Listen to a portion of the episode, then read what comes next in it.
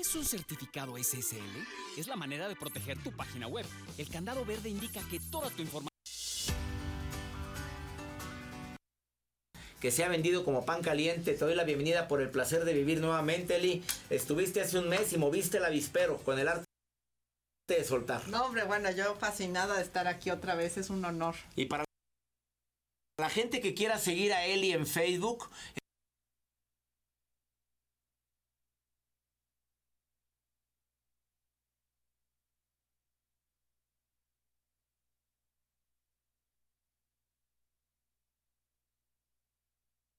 Es Eli Martínez. Especialista en empoderamiento. Especialista en empoderamiento. Síganla. Yo sé lo que les digo. A ver,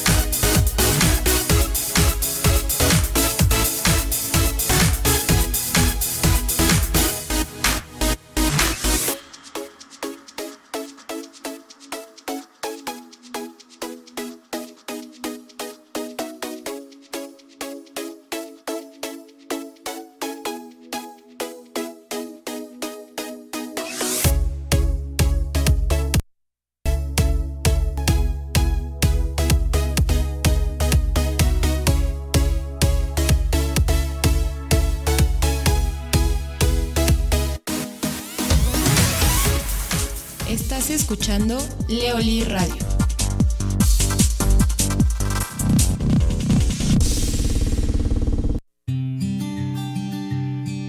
¿Qué es lo que más te preocupa al educar a tus hijos? ¿Su futuro? ¿Su autoestima? ¿Su salud? ¿Vicios? Aprende a darle a tus hijos todo lo que necesitan en un solo valor. Autoestima. Inscríbete en la escuela para padres de Leoli, donde aprenderás a darle a tus hijos la fuerza necesaria para salir adelante por ellos mismos. Sábado 15 de febrero 2020, en las instalaciones de Leoli en Central Park Querétaro. Pide informes a los teléfonos 442-674-9577 y 78. Leoli, trabajando para dejar este mundo mejor de como lo encontramos.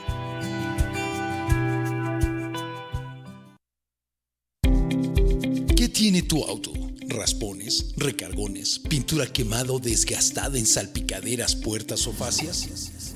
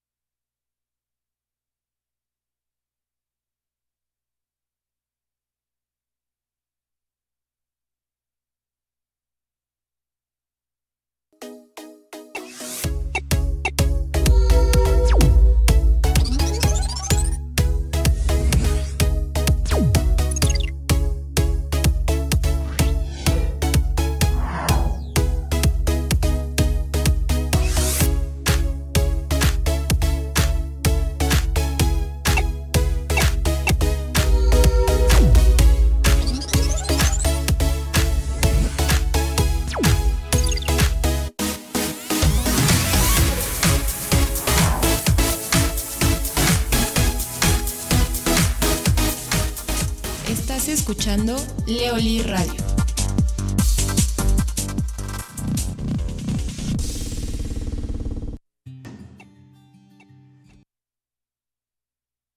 Educar a tus hijos,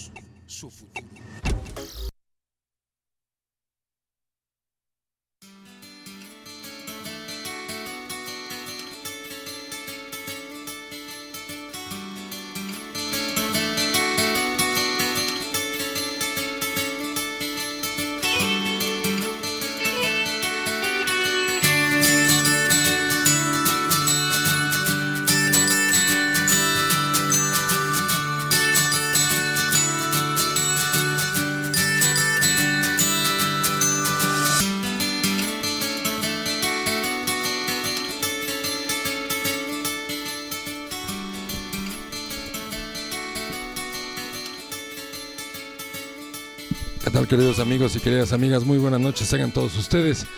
Estamos iniciando nuestro programa como todos los martes a las 8 de la noche, transmitiendo totalmente en vivo desde la ciudad de Querétaro. Por supuesto, nos acompaña todo el equipo de producción y de transmisión en este momento. A ver, Cacho. Hola, hola. ¿Dónde andas? Acá ando, acá ando. Muy bien, Leo, pues aquí andamos este, ya listos y hoy tenemos eh, gente ya aquí en cabina que está aprendiendo también a hacer la transmisión y que pues bueno, el equipo está creciendo, lo cual nos parece muy correcto. Nos parece muy correcto. Y bueno, este, pues darle la bienvenida a toda la gente que está ya sintonizando la señal de Leo Lee. Estamos a través del Facebook Leonardo Lee y de la fanpage Leo Lee. Y la invitación para todos ustedes es que se puedan comunicar con nosotros a través del inbox este, de esta transmisión en Facebook y también estamos en el chat de la página www.leoli.mx. Es correcto, mi querido Cacho.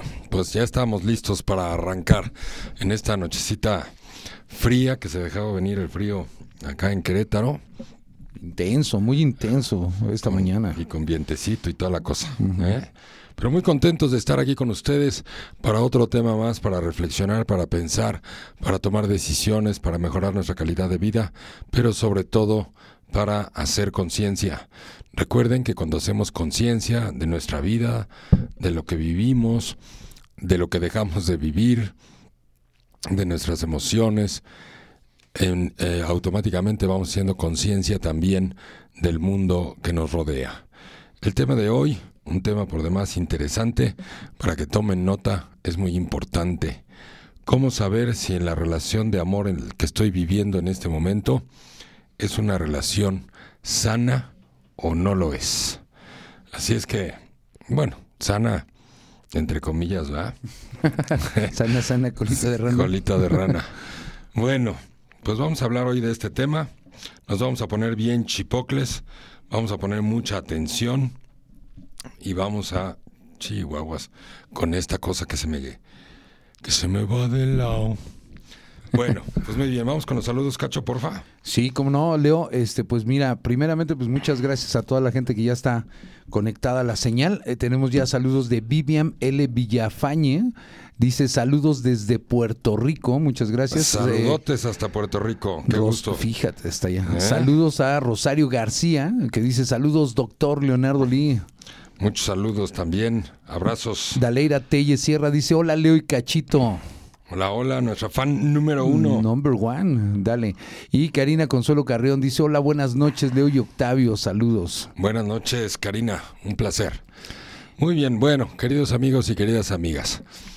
Primero, cuando estamos hablando de una relación de pareja, pues pretendemos que sea una relación que esté centrada en el amor, en el cariño y que no esté centrada tanto en los intereses personales, sino en un verdadero sentimiento de amor y de cariño.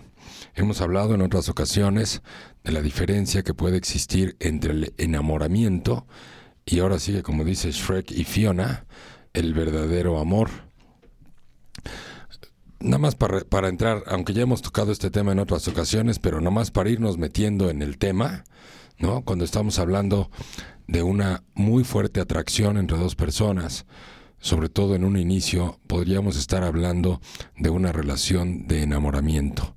El enamoramiento es básicamente una relación en donde estamos perfectamente tontos o perfectamente mensos porque estamos realmente como enamorados del amor o incluso enamorados de lo que la otra persona provoca en mí, en vez de poder valorar a la persona por lo que es, por su inteligencia, por sus capacidades, por su buen corazón, por sus valores, por su carácter, por su personalidad, por su identidad, por su compromiso, por su lealtad, por su nivel de responsabilidad ante su propia vida. En el enamoramiento normalmente estamos, como les decía, enamorados de lo que la otra persona está provocando en mi persona. Es decir, esas famosas cosquillitas en el estómago, más bien maripositas en el estómago, esa especie de obsesión por estar con la persona, por estar en contacto, por estarla viendo, pues es una emoción padrísima.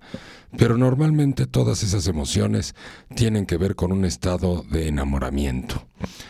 Y este estado de enamoramiento es una ceguera que esperamos que cuando se acabe el estado de enamoramiento, pues esa ceguera se elimine. Es decir, cuando digo que estoy enamorado de lo que la otra persona provoca en mí, lo que quiero decir realmente es, estoy enamorado de mí cuando estoy contigo, porque tú me haces sentir increíble, porque tú me haces sentir guapo o guapa, porque tú me haces sentir importante, porque tú me haces sentir valioso. Eso es normal en el inicio de una relación. Aquí lo más importante es que el enamoramiento tiene que pasar en, los meses y, y tenemos que empezar a ver a la persona realmente como es, con sus virtudes, con sus debilidades, para saber si realmente esas personas, esa persona que tengo enfrente, que digo amar, realmente es la persona que cuadra conmigo, es ese carácter, esa personalidad que nos, que nos hace empáticos el uno con el otro, es decir, la capacidad que tenemos para establecer intimidad con la otra persona. Y cuando estoy hablando de intimidad, como lo he dicho en otros programas, estoy hablando de intimidad emocional, estoy hablando de intimidad intelectual y estoy hablando de intimidad física no sexual. Porque finalmente hoy en día, pues el sexo es un tema fácil de encontrar, fácil de tener. Los, los, los pecados y la represión sexual se han ido eliminando en las últimas décadas en la vida del ser humano. Encontrar sexo es relativamente sencillo, pero encontrar una persona con la cual realmente establecer el amor, establecer el círculo virtuoso del amor. Y además de eso, establecer esa relación y ponerla en un punto sano, en donde el cariño no lleve manipulación, no lleve chantaje, no lleve culpa, sobre todo culpa, es muy importante que no haya control, que haya aceptación, que haya confianza, que haya confiabilidad, que la persona no me tenga que estar diciendo a mí lo que tengo que hacer o me recuerde mis responsabilidades porque parte de una relación de amor no nada más es el, el nos queremos muchito, muchito, muchito, también está en eso, en cómo compartimos las responsabilidades de estar juntos o incluso tener una vida juntos. Así es que todos estos detalles son muy importantes para poder establecer en mi conciencia si estoy teniendo una relación sana y saludable. Otro de los factores importantes para saber si estoy dentro de una relación sana y saludable es el nivel de crecimiento personal que estoy teniendo dentro de la relación.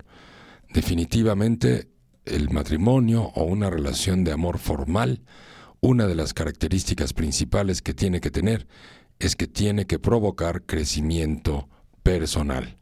Hay relaciones de parejas muy disfuncionales, en donde una de las dos personas es la parte persecutoria de la relación, en donde se trae al otro como perico a toallazos, ¿no? Todo el tiempo lo controla, todo el tiempo le está diciendo lo que tiene que hacer, cómo lo tiene que hacer. Bueno, y ahí de entrada pues no hay lo básico que es la aceptación, entendiendo que el sinónimo de amor es aceptación. Entonces una relación sana lo primero que tiene que tener es un cierto nivel de aceptación.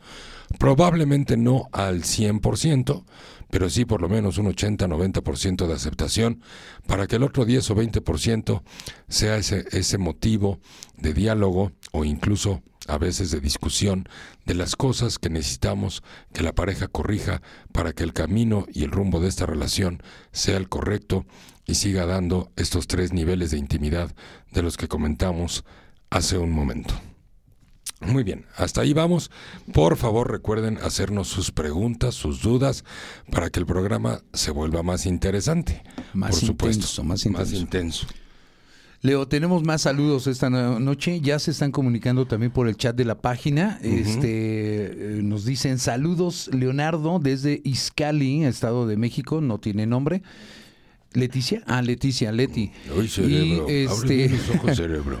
Ok, y tenemos también a Marisol Vidal, eh, Díaz Vidal, que dice saludos Leo, buenísimo tema. Muchas gracias, saludos. Nancy Rodríguez dice hola, saludos desde Mexicali. Baja Saludos hasta California". Mexicali. Muy bien, gracias que nos están escuchando. Y Jazz Martínez dice buenas noches sabrosos. Eso, eso, Jazz, gracias. Ya nos recordaste que estamos bien sabrosos. Muy bien, gracias, Cacho. Bueno, pues entonces seguimos con el tema. ¿Cómo saber si estoy en una relación sana? Lo primero que les decía, el amor o el matrimonio, una relación formal, está dedicada a que tengamos un crecimiento personal. ¿Qué tiene que ver, o más bien, cómo podemos describir el crecimiento personal? Pues básicamente que la relación sea nutritiva, que sea positiva, que sea una relación optimista, que no sea una relación negativa, que esté nutrida de quejas, o que, y no nada más de quejas entre la pareja, sino las quejas que vivimos en la calle, que vivimos en el trabajo o con otras personas, y entonces llegamos a la casa a descargar toda la negatividad, ¿no? Y entonces también tengo una pareja que me da cuerda hacia la negatividad. Eso no necesariamente es una relación de pareja que está produciendo crecimiento. A lo mejor estamos muy bien empatados en la negatividad y estamos fregados y el gobierno nos va a fregar y este año va a ser peor que el del año pasado y qué barbaridad. Recuerden que las quejas atraen tragedias. Y a veces hacemos mancuerna con ciertas personas que queremos o que amamos y nos juntamos a ver quién se queja más. ¿No? Las quejas son el enemigo de la responsabilidad. Las quejas energéticamente atraen tragedias, de tal manera que entre más mal me va, más me voy a quejar y entre más me quejo, peor me va a ir y son círculos viciosos de vida que se convierten en una energía negativa, aplastante y altamente destructiva para todas las personas que viven alrededor de este círculo vicioso de vida, que además tengan mucho cuidado porque esto es demasiado común. Cada vez que tengas la necesidad de quejarte, a ver, piénsalo tantito y di, a ver, ¿por qué tengo que tener tanta lástima de mí mismo? ¿Por qué tengo que tener tanta negatividad hacia el futuro? Basta que veas algo en el Facebook o que veas o que escuches a algún filósofo que dice el mundo se va a acabar y entonces todo el mundo ya entra en negatividad. Y pues hasta donde yo sé, pues en el año 2000 se iba a acabar. O sea, el mundo se ha acabado muchas veces. En el 2020, pues que también se va a acabar. Que en el 2007, que también, que porque las profecías mayas, y la neta, la neta, pues seguimos vivitos y coleando. ¿Será que hierba mala nunca muere? Vámonos a nuestro primer corte y regresamos.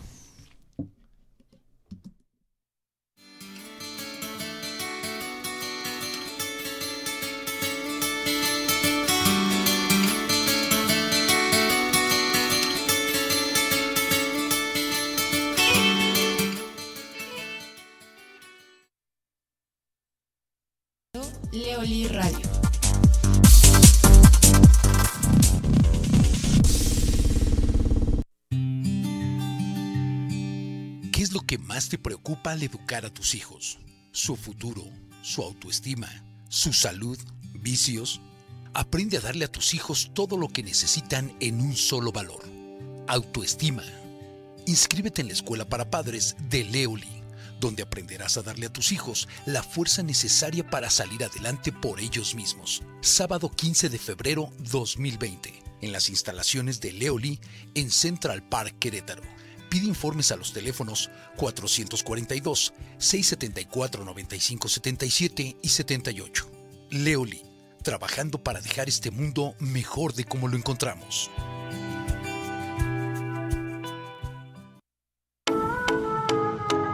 Los hombres aman a las mujeres que se aman.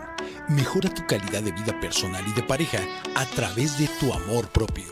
Aprende a encontrar la plenitud, la autorrealización y la alegría contigo misma. Así también con el mundo masculino y el mundo que te rodea. El doctor Leonardo Lee te invita al próximo curso Los hombres aman a las mujeres que se aman. Lugar Central Park Querétaro. Informes a los teléfonos 442-674-9577 y 78.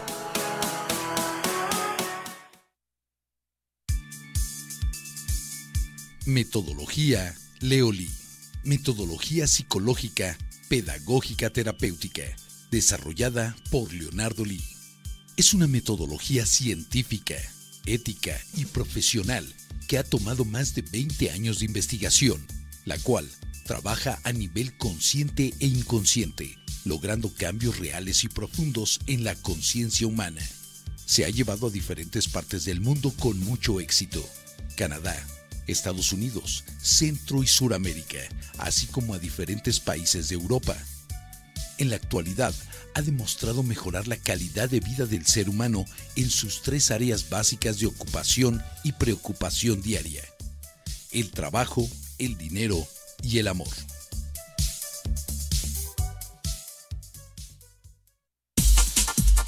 Estás escuchando Leoli Radio.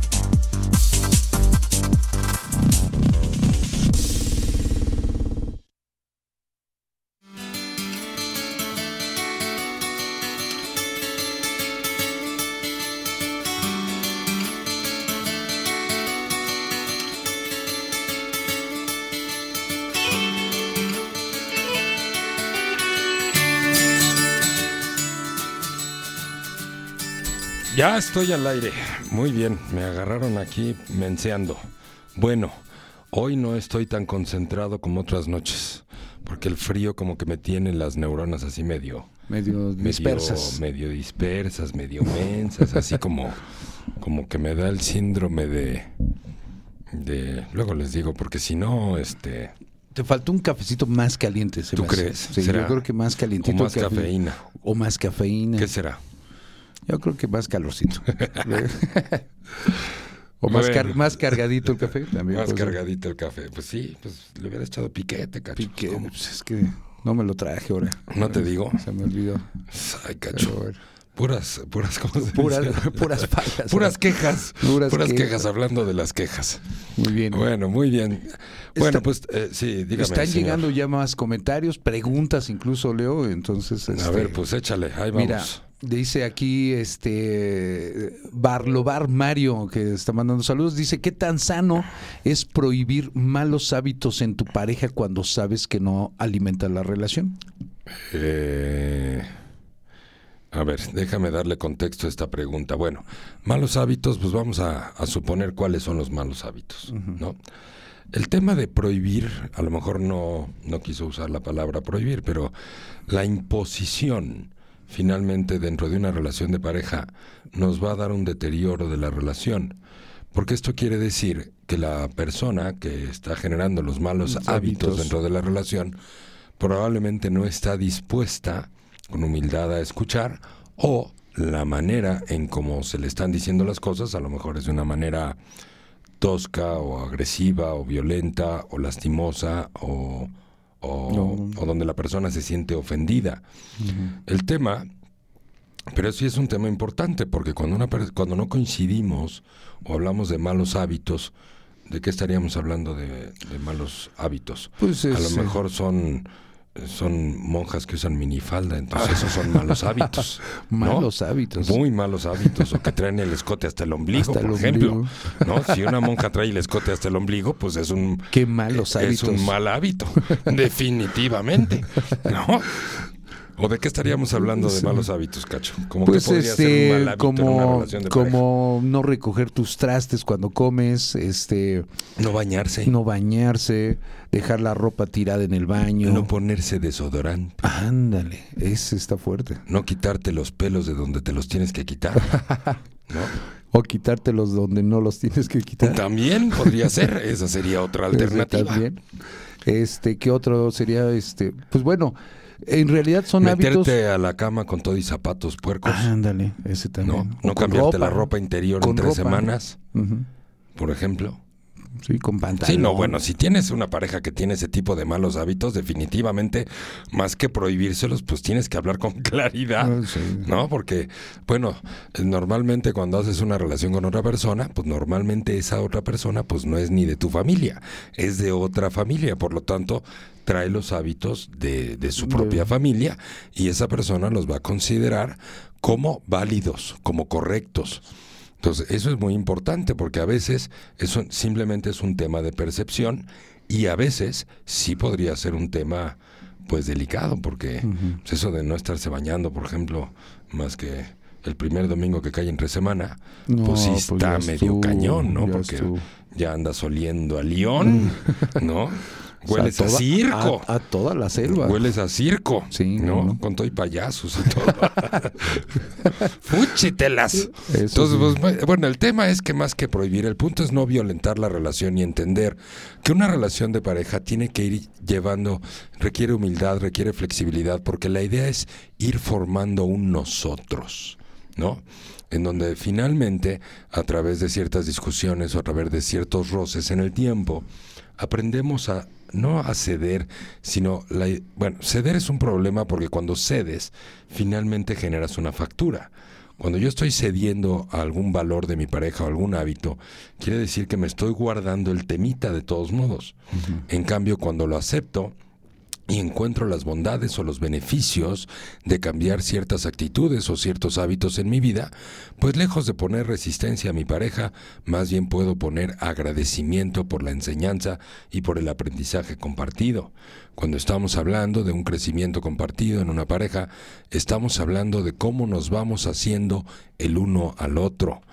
Normalmente, la primera crisis del matrimonio, que le llamamos lucha de poderes, tiene que ver con esto, con estos hábitos, con estas costumbres, con esta manera de hacer las cosas, esta manera de llevar el hogar o de convivir, en donde una persona tiene una manera de ser o de hábitos o de hacer las cosas y la otra persona pues trae otra cosa totalmente diferente de su casa. Eso de manera natural va a provocar roces.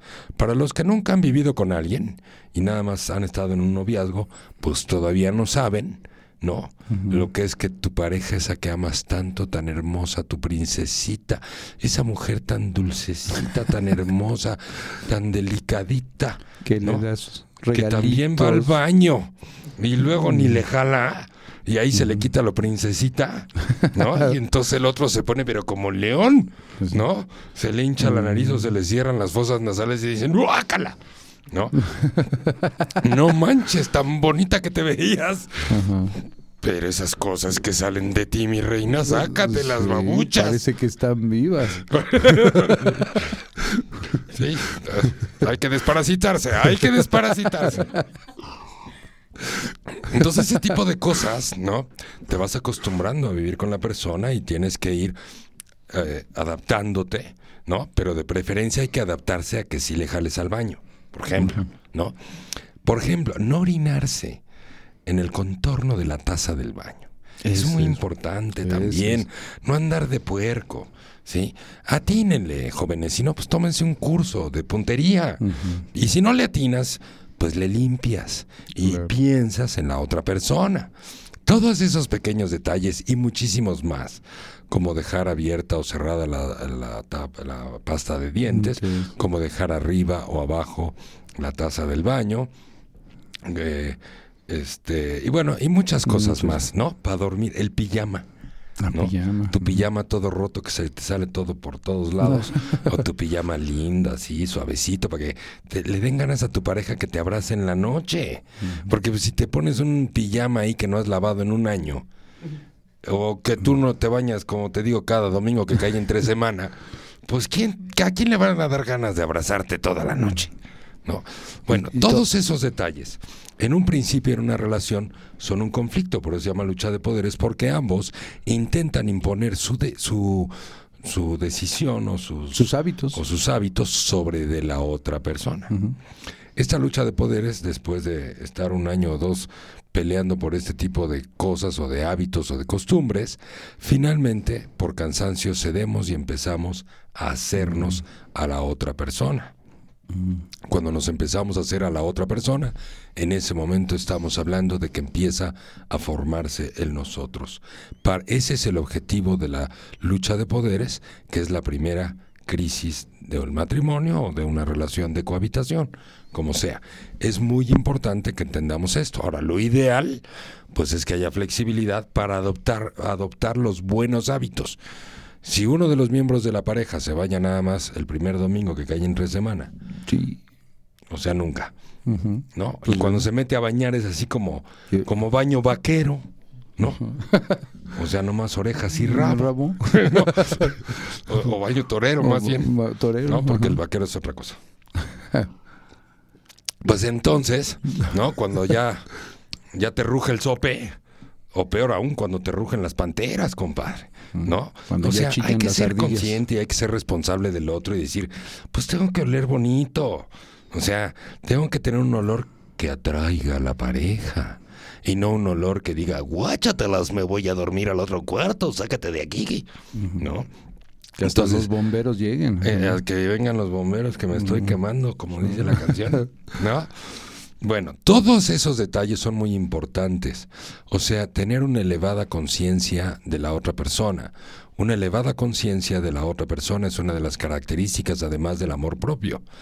Parte de una buena relación que sea sana, que sea saludable, tiene que ver con el nivel de amor propio que tienen los individuos que conforman esta pareja. Es decir, entre más me amo, más te amo, y entre menos me amo, menos te amo.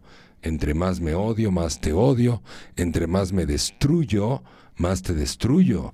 Por eso, la capacidad de merecer y de recibir amor con cariño, de ser alegre, de aprender, cuando te hace un cumplido tu pareja, cuando te hace un regalito, así por ejemplo un diamantito de unos 100 mil dólares, algo así pequeñito, pues tienes que tener la capacidad de sonreír y decir, gracias, güey, gracias, ¿no? En vez de decir, ay, no te hubieras molestado, es mucho para mí. Y porque pues entonces la respuesta es, ay, no mames ni tu mamá, no manches. O sea, la capacidad de dar y recibir es un círculo virtuoso. Pregúntense en este momento, queridos amigos y queridas amigas, ¿qué les es más fácil, dar o recibir? Hablando de cariños, hablando de obsequios, de regalos, ¿no? Porque la mayor parte de las personas prefieren dar que recibir. Sí. Y esto no permite que el círculo virtuoso del amor en una relación de pareja crezca. Sí, tenemos que estar balanceados como individuos en nuestra capacidad tanto para dar amor, cariño, obsequios, detalles, hasta cosas materiales, como para recibirlos también, porque entonces generamos un círculo virtuoso de amor entre ambas personas. No cuando nada más sabemos dar, pues evidentemente por, por temas energéticos vamos a coincidir con personas que solo saben recibir. Y entonces jamás se va a cerrar el círculo virtuoso del amor que hace que el amor con los años vaya creciendo, se vuelva más sólido.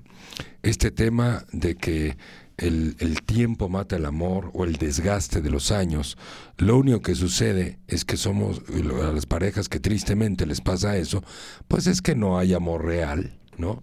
Quizás se casaron enamorados, pero no en un estado de amor. Y después muchas de las crisis o de las etapas que fueron viviendo, en vez de resolverlas, aclararlas, y que eso alimentara el cariño, se fueron convirtiendo en resentimientos, en celos, en control o incluso en enojo guardado que después ya nada más dices, hola mi amor, ¿no tendrás un cafecito? ¿Y para qué quieres un café? Pues sírvetelo tú. ¿Qué no tienes manotas? Inútil. Hay parejas que así se llevan, ¿eh? Así se tratan. Así se llevan y dicen, pues es que es puro amor. Sí, pura justificación. Porque luego nos da, nos, nos da medio enfrentarnos a la verdad. ¿no? Uno de los dolores más fuertes que existen en la vida humana es la separación o el divorcio. Es una de las crisis más fuertes en las tablas de estrés emocional o de dolor emocional a nivel mundial. En primer lugar está el divorcio y en segundo lugar está la muerte de un hijo. Con esto, y muchas personas durante los procesos de separación o de divorcio están desconectadas, poco concentradas, no tienen, no, no están a cargo de sus vidas, andan medio perdidos, pero por meses, dolidos, resentidos. Es un proceso muy difícil. Por eso muchas personas le tienen miedo con justa razón a ese tema, aunque sepan o estén conscientes que están viviendo una relación disfuncional. Entonces, vamos a lo, más básico. Lo primero es que yo tengo que estar consciente de que estoy creando y construyendo una relación de amor con la pareja. El amor es algo que se va construyendo en el camino. La confianza y la confiabilidad es algo que vamos descubriendo junto con la pareja. Vamos aprendiendo poco a poco en el tiempo a ser cómplices, a confiar el uno en el otro, debemos de llegar al punto tal en que si tu pareja se te quiere aventar a los besos cuando te ve y trae un aliento así de entre cigarro, café, ajo y te pocatas, que digas, puta, sí le doy el beso y me lo aguantó, o mejor le digo, oye, ¿y si te regalo un listerine? O ¿Qué te parece si en vez de regalarte un cepillo de dientes te regalo un jabón sote con un con un zacate para lavar el coche? ¿No? O sea, todo este proceso de confianza se va generando en el tiempo. Cuando la pareja es humilde, es agradecida y hay amor, pues hay apertura para escuchar las cosas que pueden estorbar a esta confianza o esta confiabilidad. Porque si le dices a la pareja, oye, mi vida, pues como que te huele el océano, ¿no? O sea, como que te están saliendo liendres en la boca. Esa parte es bien difícil, ¿no, Leo? esa parte yo creo que es muy difícil en la pareja que, que se tenga, aunque se tenga ya tiempo, años eh, juntos, decirle a la pareja, oye, hoy hueles mal o este hoy mm, te veo rara por no sé es, es difícil brincar ese punto no ese es un punto fundamental en una relación fundamental. Así como lo dices es difícil brincar ese punto para muchas parejas. Hay parejas que se quedan años con esa como vergüenza no que no se atreven a decirse las cosas y eso no ayuda no ayuda en la intimidad Sí. Por eso es muy importante antes de irnos al corte. Queridos amigos, cuando estén en una relación de amor, busquen la confianza, busquen la confiabilidad. Tienen que poder decirse las cosas franca y directamente. Y la otra, digo, sin groserías, sin leperadas, con mucho cariño, mi amor, esto, y que la otra persona diga, pues mira, no lo había pensado, tienes razón, voy a cuidar este detalle. Porque cada vez que tú dices, mi amor, tienes razón, voy a cuidar este detalle, tu relación de amor y de confianza está creciendo. Cuando te pones a la defensiva y empiezas, claro, siempre me criticas, pues así tengo la boca, ¿qué quieres que haga? No, ya sé que así tienes la boca, yo también así tengo la boca, pero lavarse los dientes, no, pues por lo menos tres veces al día, pues es bueno, porque así como que nada más el Día de Reyes, pues sí está medio cañón, ¿no? Entonces, en la medida en que vas brincando esos, esos tipos de vergüenzas o de penitas y, y lo va recibiendo bien tu pareja, se va armando una complicidad mayor. Y la confianza, la confianza no nada más es que se va a trabajar o que ella va con las amigas a una reunión o a una cena y que le tengas confianza. Sí, esa es una confianza muy importante. Pero la confianza de decirle a tu pareja las cosas como las vives, como las sientes, como las hueles es fundamental. ¿Sí? El olor genera repulsión o genera atracción. Así es que, pues, ¿qué les cuesta echarse de ese perfumito que le encanta a tu pareja? En los rinconcitos, sobre todo. No nada no más da el ahí. sol también. Pues sí, también, en todos lados. Eso Bueno. de que comen pollos con todo y plumas, pues está como... No, bueno, pues también es parte de la vida humana. Pues, ¿qué quieres? ¿No? Es- No, con es- permiso, me voy al piso de abajo, me voy a salir de la casa porque tengo que desahogar presión. Pues no, hombre, pues a ver, o sea, vamos, pero hay que ser responsables. Porque si andas así horrible, Sí. pues hay que tener mucha conciencia de la nariz del otro. Bueno, vámonos al siguiente corte y volvemos.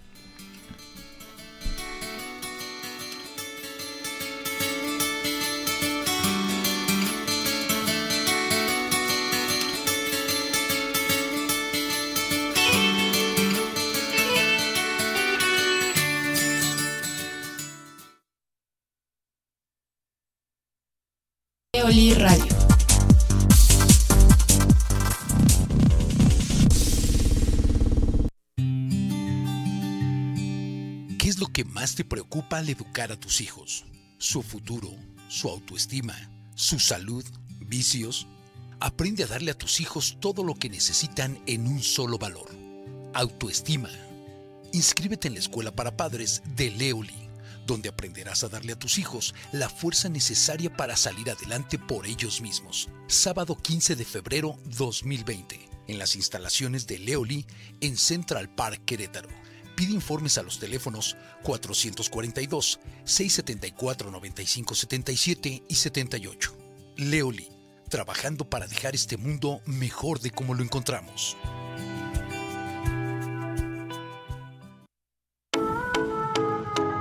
Los hombres aman a las mujeres que se aman. Mejora tu calidad de vida personal y de pareja a través de tu amor propio. Aprende a encontrar la plenitud, la autorrealización y la alegría contigo misma. Así también con el mundo masculino y el mundo que te rodea. El doctor Leonardo Lee te invita al próximo curso Los hombres aman a las mujeres que se aman. Lugar Central Park Querétaro. Informes a los teléfonos 442-674-9577 y 78.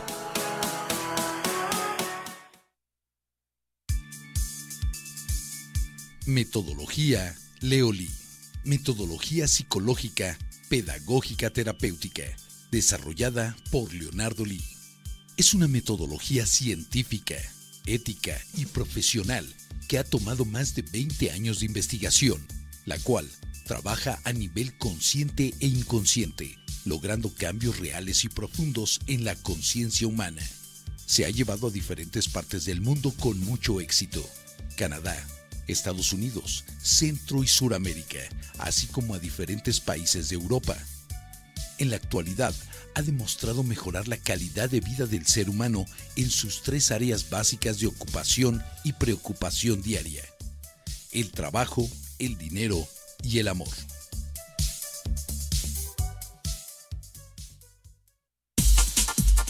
Estás escuchando Leoli Radio.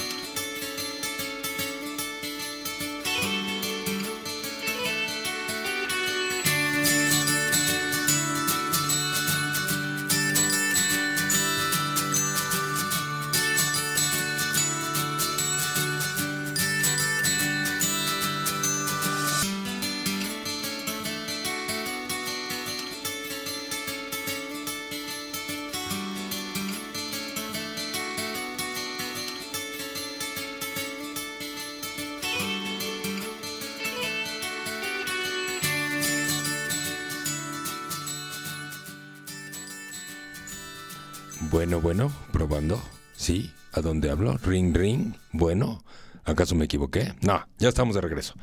Muy bien, bueno, a ver, puntualmente, ¿cómo me doy cuenta que estoy en una relación sana? Punto número uno, hay aceptación por lo menos al 80 al 90%, tanto de hábitos como de costumbres, porque tenemos unos otros, porque ambos tenemos la voluntad de aclarar los problemas, los malos entendidos, tenemos la voluntad de disculpar, de perdonar, de seguir adelante. Ese es punto. Dos, las expresiones de afecto son muy importantes.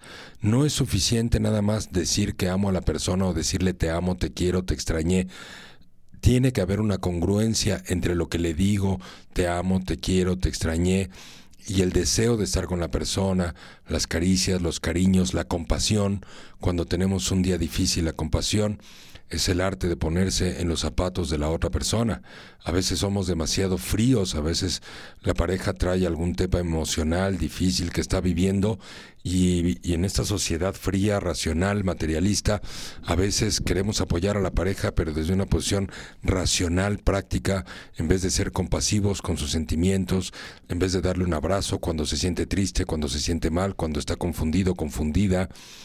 Este, a veces no tenemos días buenos y a veces es suficiente con escuchar, con aceptar en vez de decirle, ¿y por qué no haces esto? Y, o le, empieza, le empezamos a dar a decir lo que tiene que hacer y no estamos conscientes de sus emociones.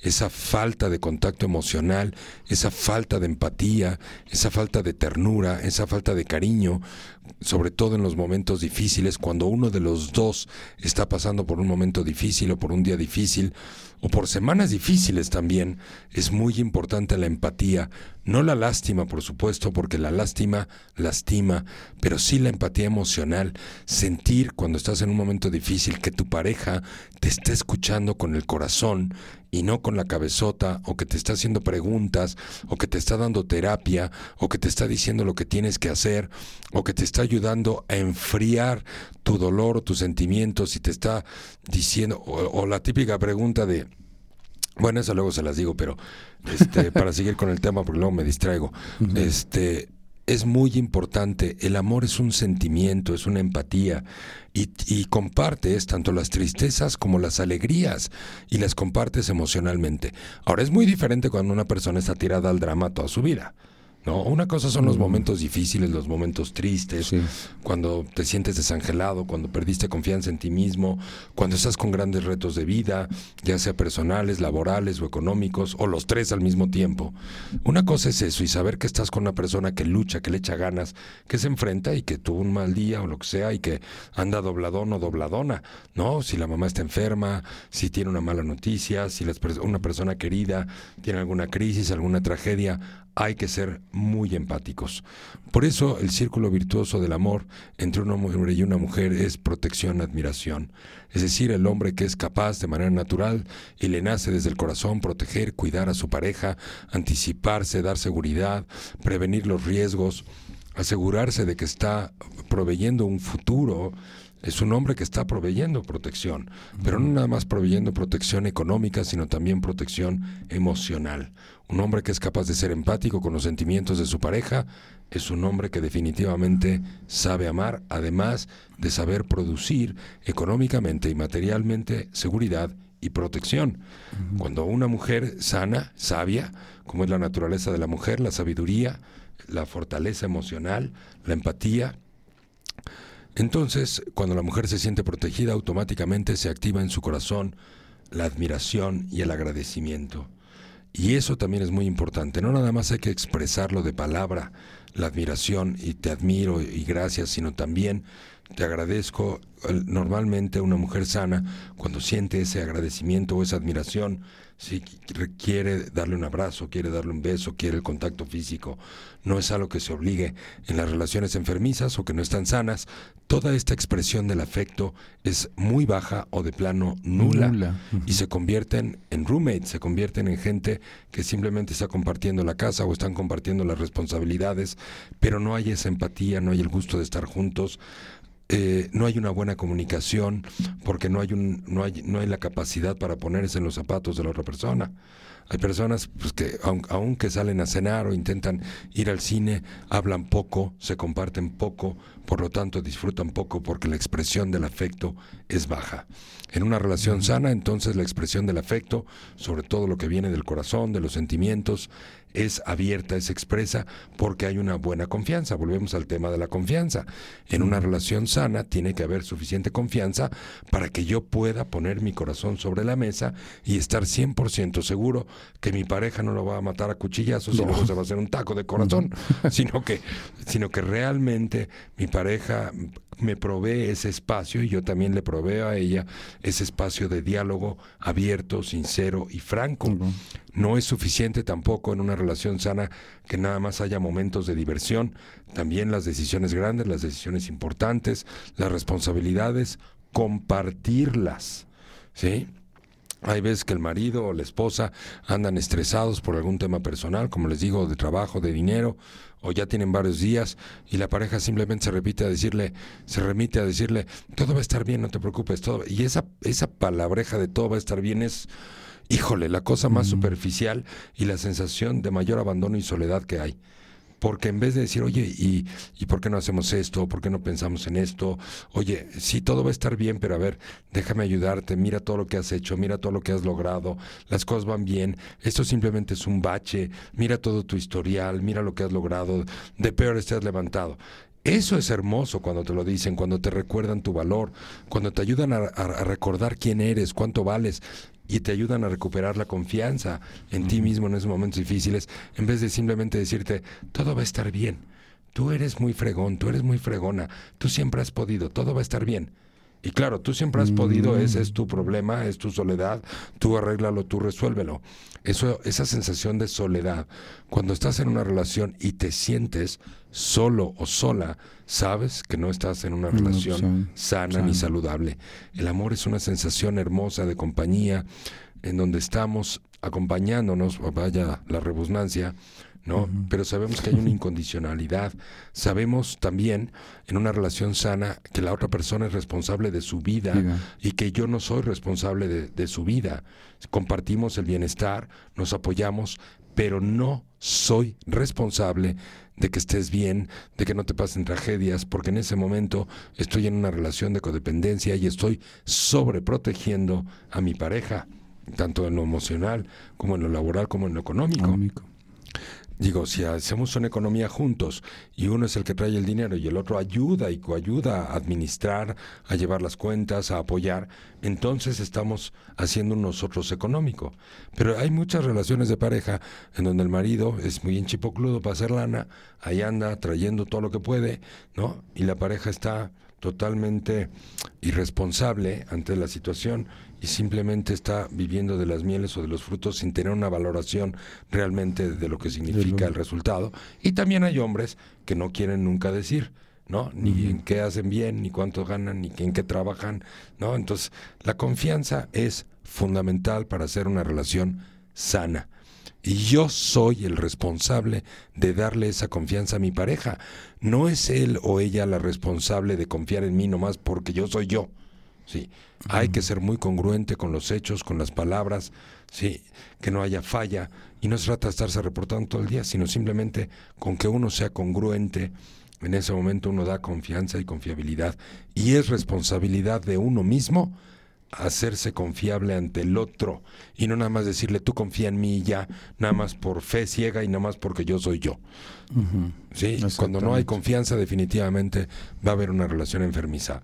Otra de las razones por las cuales nos podemos dar cuenta que no estamos en una relación sana es cuando una de las dos personas tiene, por ejemplo, que una persona no tenga una buena autoestima, no tenga un buen amor propio, que tienda a depender, que todas las decisiones estén centradas en la pareja. Pues tú di qué quieres, hacemos lo que tú digas. Yo con tal de darte gusto soy feliz. Yo renuncio a mí, a lo que yo quiero, con tal de darte gusto a ti. O eso es un lindo gesto de cariño, pero eventualmente hay que saber lo que les decía, dar y recibir. Hay que saber decir lo que quiero, lo que necesito, lo que me hace falta. Y también hay que saber decir lo que tú quieras, mi amor. Este, comemos en donde tú quieras, ¿sí? O sea, hay que saber balancear en decir lo que yo quiero con certeza, con firmeza, y también saber decir lo que tú quieras esta vez está perfecto para mí, yo con tal de estar contigo estoy bien. Sí, ese, esa frase es hermosa, pero no puede ser la constante en una relación, porque yo quiero estar con otra persona que tenga identidad, que tenga personalidad, que tenga criterio, que tenga gustos, y no con una persona sumisa que gira alrededor de mí, porque finalmente una persona sumisa que gira alrededor de mí no me ama. 100% no me ama porque no se ama. Y de eso no hay pierde. Si no te amas, no puedes amar a otra persona. Si no estás a cargo de ti, si no te procuras, si no te cuidas, sí, no nada más físicamente, emocionalmente también, si no creces, si no lees, si no eres mejor persona cada día, ¿qué le estás ofreciendo a tu pareja? Tus miserias, Ándale. tu antigüedad, tu vejez, tus arrugas, ¿no? Tus cueritos todos colgados. No importa, vas a envejecer, pero de todos modos puedes salir a caminar, ejercitarte, no nada más físicamente, emocionalmente también. Aportarle, cada vez que le aportas algo nuevo a tu vida, es algo nuevo que le puedes aportar a tu pareja. Y la novedad, la innovación y la aventura es fundamental para que una relación de pareja camine bien con los años. Porque eso de, ah, sí, me conociste, ¿y qué? Pues sí, güey, pero eso fue hace 20 años, hay que madurar un poquito, ¿no? Las pedas con tus cuates, pues también ya tienen que bajarle un poquito. Bueno, vámonos con los saludos. Nos Saludos, claro que sí, tenemos mucho que hablar y mucho que decir. Vámonos. Mira, tenemos saludos eh, aquí. Muchas gracias a toda la gente. Están co- comunicándose. Eh, Jazz Martínez dice: Mi abuelita decía que el mundo se acaba para el que se muere. Eso, pero para los que nos quedamos, Pues, hay que vivir la vida. Que la, como decía el buen Facundo Cabral, que la muerte, el día que me agarre, me agarre bien vivo. Bien vivo, claro. Daleira Telles dice, Leo, escuché que una relación tóxica se genera cuando nuestra disfuncionalidad resuena con la del otro. ¿Cómo Espérame, podemos espérame, identi- espérame, pero te brincaste aquí una- un comentario de, de Barlobar Mario que dice qué tan efectivas son las relaciones a distancia. Buenas noches. Ah, eh, pero es que será después.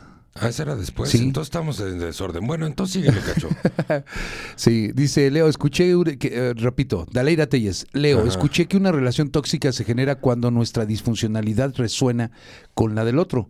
¿Cómo podemos identificar, cómo trabajarla, neutralizarla? Eso es muy simple. Cada vez que mi relación de pareja me duele, es señal de que algo tengo que ver en mí o aprender en mí en vez de reclamarle al otro. Al otro. Normalmente cada vez que mi relación de pareja me causa dolor es porque algo tengo yo que aprender, algo tengo que vencer en mí. Normalmente estamos eh, en una relación de pareja echándonos la culpa cuando hay una disfuncionalidad de lo que hace el otro, lo que deja de hacer, en vez de mirarme a mí. Como decíamos en otros programas, el primer cáncer del matrimonio son nuestras familias de origen. Y, y estoy hablando de las familias que se meten o de mi propia historia que no tengo resuelto. Muchos de los problemas en una relación de pareja es de aquellos, por ejemplo, de las parejas que tienen miedo, que no tienen confianza, que son rígidos, que no, que no confían o que, eh, eh, o que no manejan bien el dinero, es porque uno trae unas creencias de su hogar, el otro trae creencias totalmente opuestas y obligadamente las quieren imponer y pueden producir hasta la sensación ya de quererse divorciar por la enorme necedad que tienen ambos de estar imponiendo sus ideas en vez de entender que esto no es un tema de tener la razón, es un tema de cuál es la mejor decisión, pero no es un tema de tener la De razón. tener la razón. Muy bien, ahora sí continuamos con Barlobar Mario. Dice, ¿y qué tan efectivas son las relaciones a distancia? Buenas noches. Buenas noches, Barlobar. Pues en general no son tan efectivas porque la intimidad no es, digo, pueden serlo, pero se necesita de verdad mucha intimidad, que no sea nada más un enamoramiento o estar fascinado o encantado con la otra persona. Hay que ir madurando. La falta de una experiencia de vida cercana a veces no nos permite ver la realidad de la otra persona. Sí, es muy importante que haya buen amor propio, es muy importante el círculo virtuoso del amor, lo que les decía, protección, seguridad, admiración.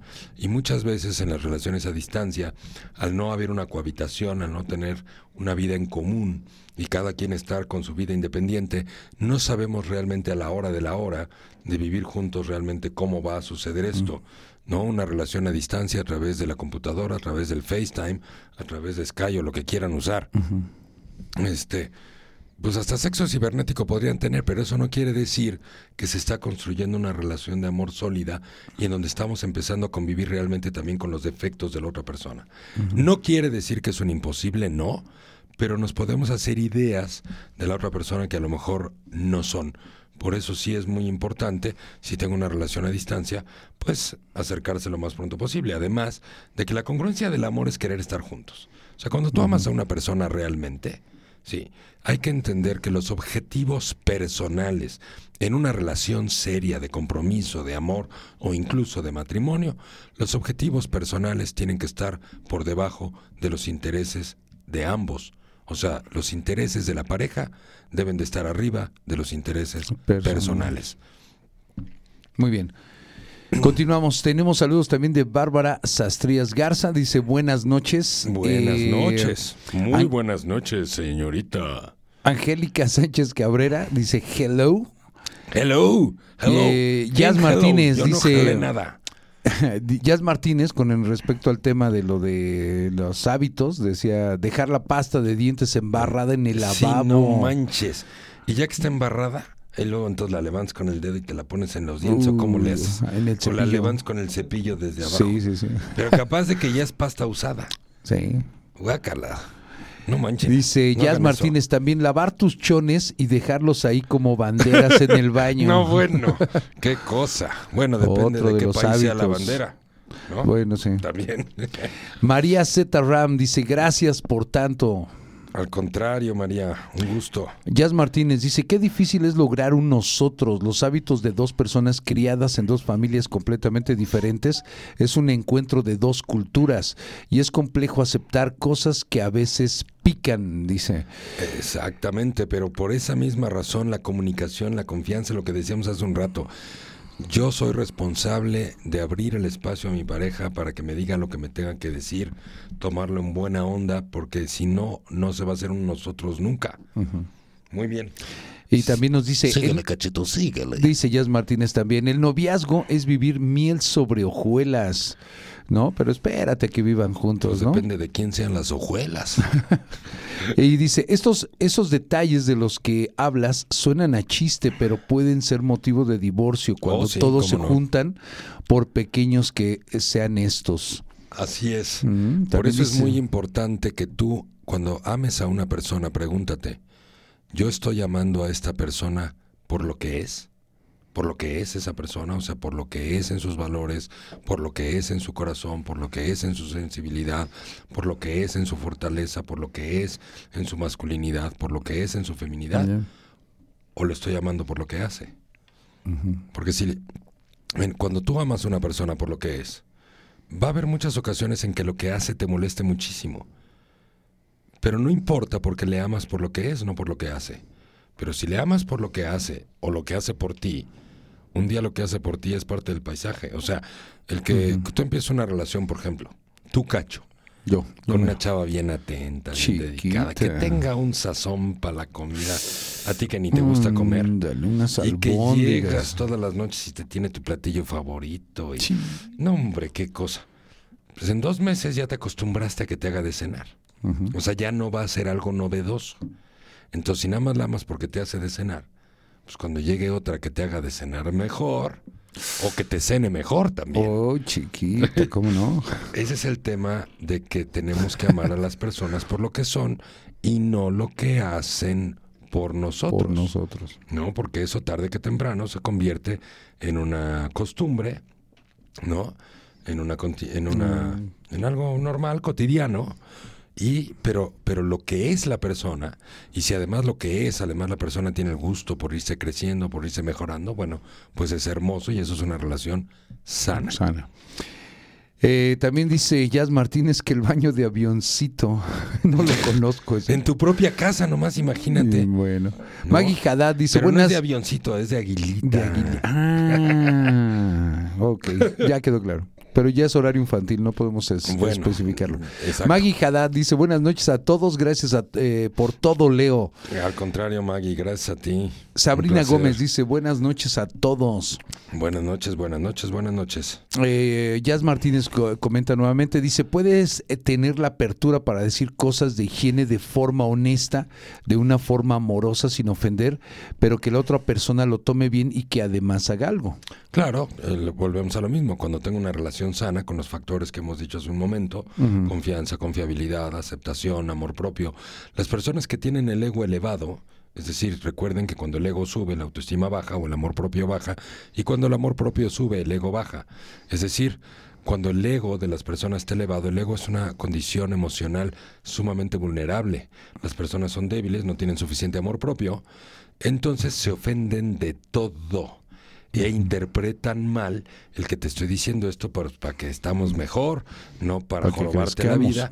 Claro, tú siempre me criticas, tú nunca me afirmas, porque además las personas que tienen el ego elevado les dices, qué bonita te ves hoy, qué guapo te ves hoy, qué galán eres, qué esto, oye, qué caballeroso, qué lindo eres, qué detallista.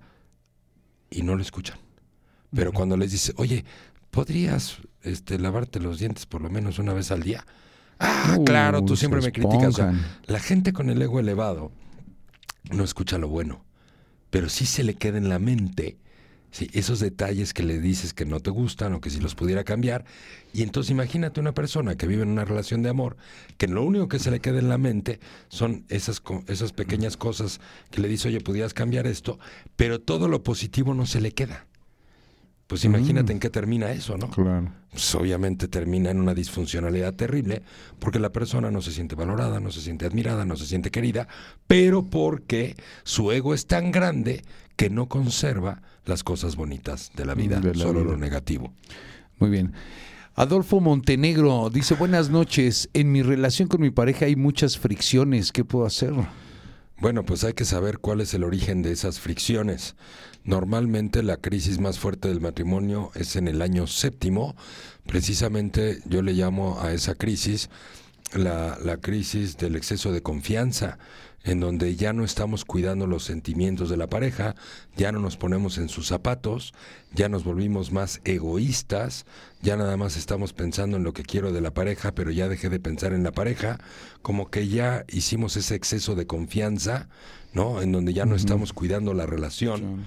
Y entonces después, cuando no tenemos temas resueltos, ya por cualquier cosita, pues ya brinca la liebre y de la pasta de dientes o de los niños o de cualquier otro tema, ya nada más estamos explotando porque nos llenamos de resentimientos que no hablamos en su momento, porque no logramos el nosotros y la crisis de la lucha de poderes se nos alargó hasta la crisis del séptimo año y entonces ya tenemos dos crisis juntas, ¿no? Normalmente en una relación de pareja también tenemos dos perfiles de personalidad que en un principio empatan muy bien, que es un perfil que le llamamos proactivo, controlador, y otro perfil que es una personalidad pasiva meditativa, en donde la respuesta del proactivo es muy rápida, todo lo quiere para ayer, los planes y todo, y el pasivo meditador o meditativo es una persona que se piensa más las cosas, que no acciona tan rápido, y eso debería de ser un complemento en una relación de pareja. Cuando no se va haciendo el complemento y se acercan las crisis y no se resuelven a tiempo, entonces el perfil proactivo controlador se vuelve castrante porque ya está muy dolido y ya nada más está en persecución del otro y el pasivo se siente atosigado y perseguido todo el tiempo y su mecanismo de defensa es la indiferencia. Entonces, para una personalidad proactiva, el que el otro no conteste o haga como que le valgan las cosas o que se le olvidan las cosas que son importantes, entonces es como una manera de no amar. No me pela, no me escucha. Y claro que el pasivo ya ni quiere escuchar porque todo es control, control, control, persecución. ¿No? Y el otro, y el, y el controlador, pues también está hasta el cepillo de que el otro no tenga voz, no quiera hablar, no quiera confrontar las cosas, ¿no? Que, dis- que deje las cosas para después, que se le olviden. Es decir, estos dos perfiles son hermosos cuando tienen amor propio y están juntos y son un equipo y se balancean. Pero cuando ambos perfiles están desgastados, entonces sale el mecanismo de defensa de ambos perfiles. Ese mecanismo de defensa en el proactivo controlador es la parte persecutoria castrante y el mecanismo de defensa del pasivo meditativo es la indiferencia. Sí. Y cuando tú juntas esos dos mecanismos de defensa, ¡kaboom! Todos los días va a haber pleito y fricción en vez de... A ver, tienen que ser disciplinados y obedientes. Lo dijo Dios clarito. Amaos los unos sobre los otros. Así es que, y eso tiene que ser de harina y huevo. O sea, que- todos los días y de manera obligada. Sin falla. Sin falla. Vámonos. Kiran Rangel dice, excelente tema, escucharlo y recordarlo es indispensable. Si no te amas, no me puedes amar. Gracias, Leo, dice. Al contrario, Kira, muchas gracias a ti. Mayela Arlet dice, Leo, en una relación que tiene poca intimidad física, ¿se puede considerar una relación sana? Eh, en principio no, porque la intimidad física es la consecuencia de una buena intimidad emocional, sobre todo, y una buena intimidad intelectual, pero sobre todo la emocional. Es decir, la intimidad emocional tiene que ver con esa confianza, con esa transparencia, cómo hablo de mis sentimientos, de mis dolores, de mis alegrías, de mis logros, de mis triunfos, de mis caídas, de mis miedos. Sí, de mis decepciones, de mis frustraciones, de todos esos sentimientos que, que en el día a día se van viviendo con una pareja. Cuando yo tengo una buena, una buena intimidad emocional con mi pareja, lo natural es que redunde esto en una buena intimidad física. física. Porque de manera natural, cuando tú amas a una persona y tienes sentimientos y hay confianza emocional, lo natural es querer abrazar, es querer estar ahí, es querer besar, es querer estar con la persona. El tema sexual dentro de la intimidad física puede ser rel- relativo, ¿no? Porque el tema sexual tiene que irse trascendiendo con la edad, ¿sí? No nada más a los genitales, sino a todo el cuerpo, a las caricias, al cariño, a la ternura, a la sensualidad, y no nada más al, al, al- al coito como tal, centrado en los genitales. Sí. Muy bien. Bueno, eh, um, Jazz Martínez eh, comenta, dice, hay que envejecer con eh, dignidad y con salud. Eh, salud, Marlene, salud, salud. Salud, salud. Marlene eh, dice, buenas noches, Leo. Una pregunta, una persona que no percibió cariño de sus padres y su relación de pareja fracasó, ¿podría ser una buena madre o buen padre? Conozco un par de casos, estas personas son aparentemente muy buenos padres en lo emocional y en lo económico. Es po- perdón, en lo emocional y en lo económico, ¿es posible?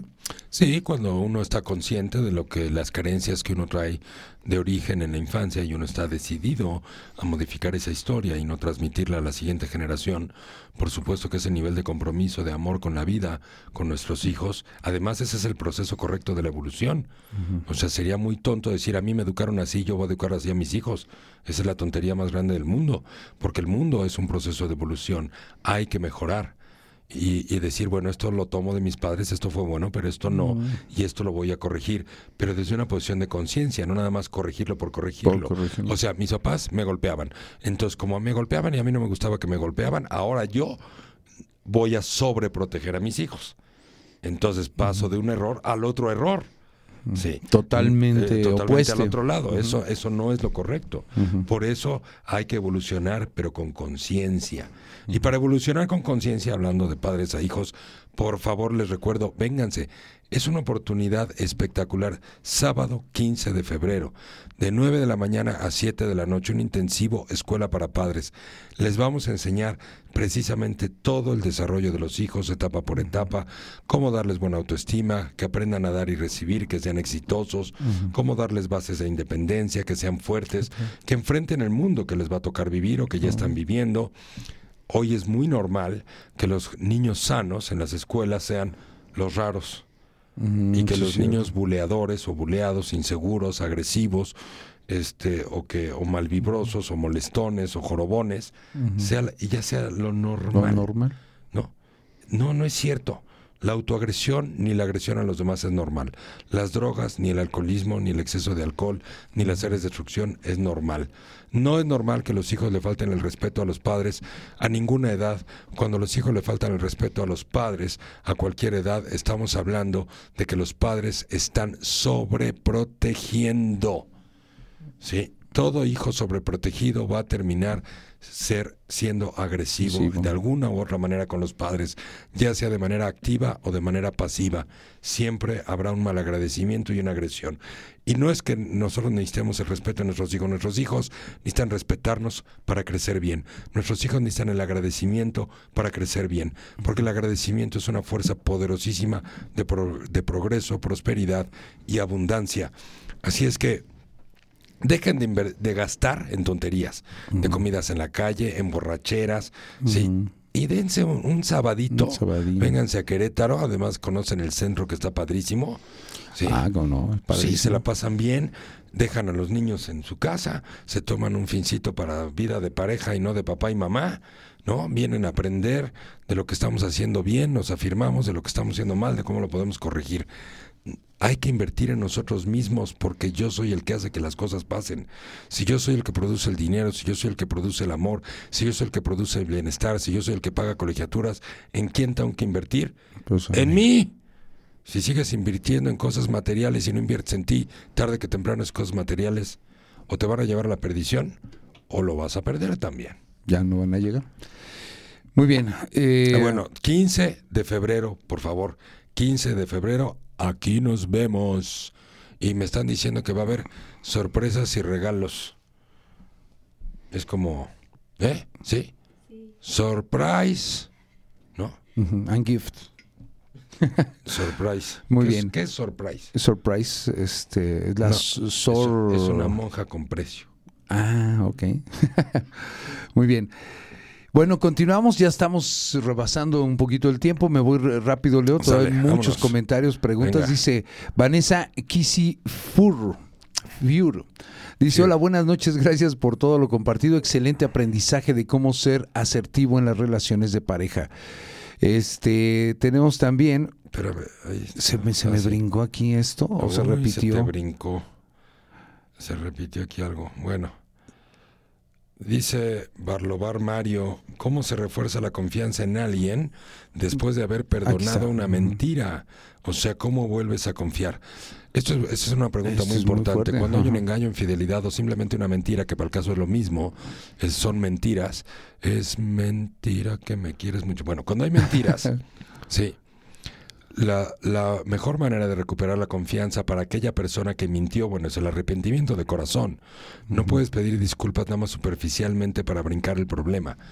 Tienes, tu pareja tiene que sentir que tienes un arrepentimiento, un arrepentimiento profundo, profundo, sincero y de corazón.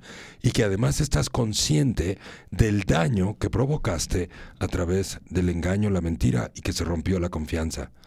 A partir de, de que la persona hace eso, entonces esa persona empieza a mejorar su vida y dice, ¿cómo voy a hacer para no mentir?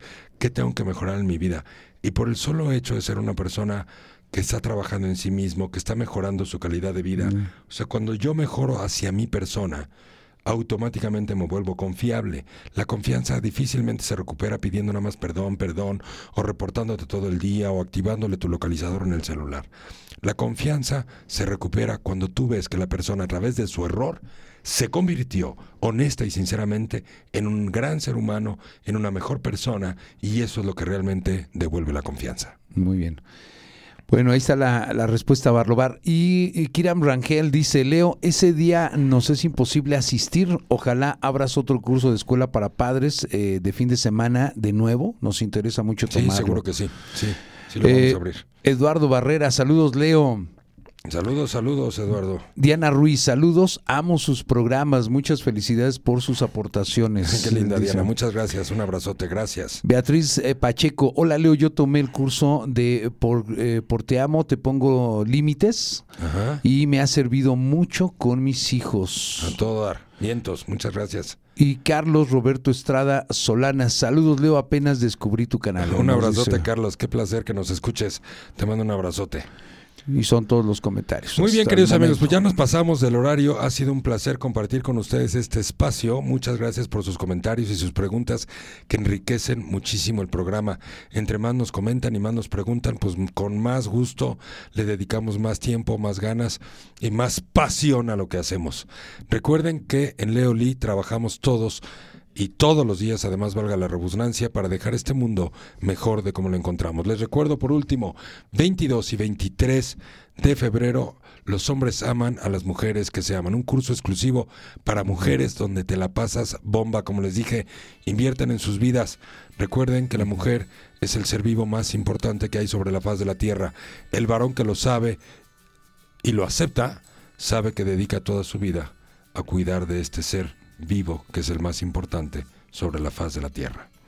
Muy bien, queridos amigas y queridos amigos, reciban abrazos y besos en donde quiera que estén. Muchas gracias por escucharnos y nos vemos y nos escuchamos nuevamente el próximo martes a las 8 de la noche. Pásenla muy requete bien y bien chipocles.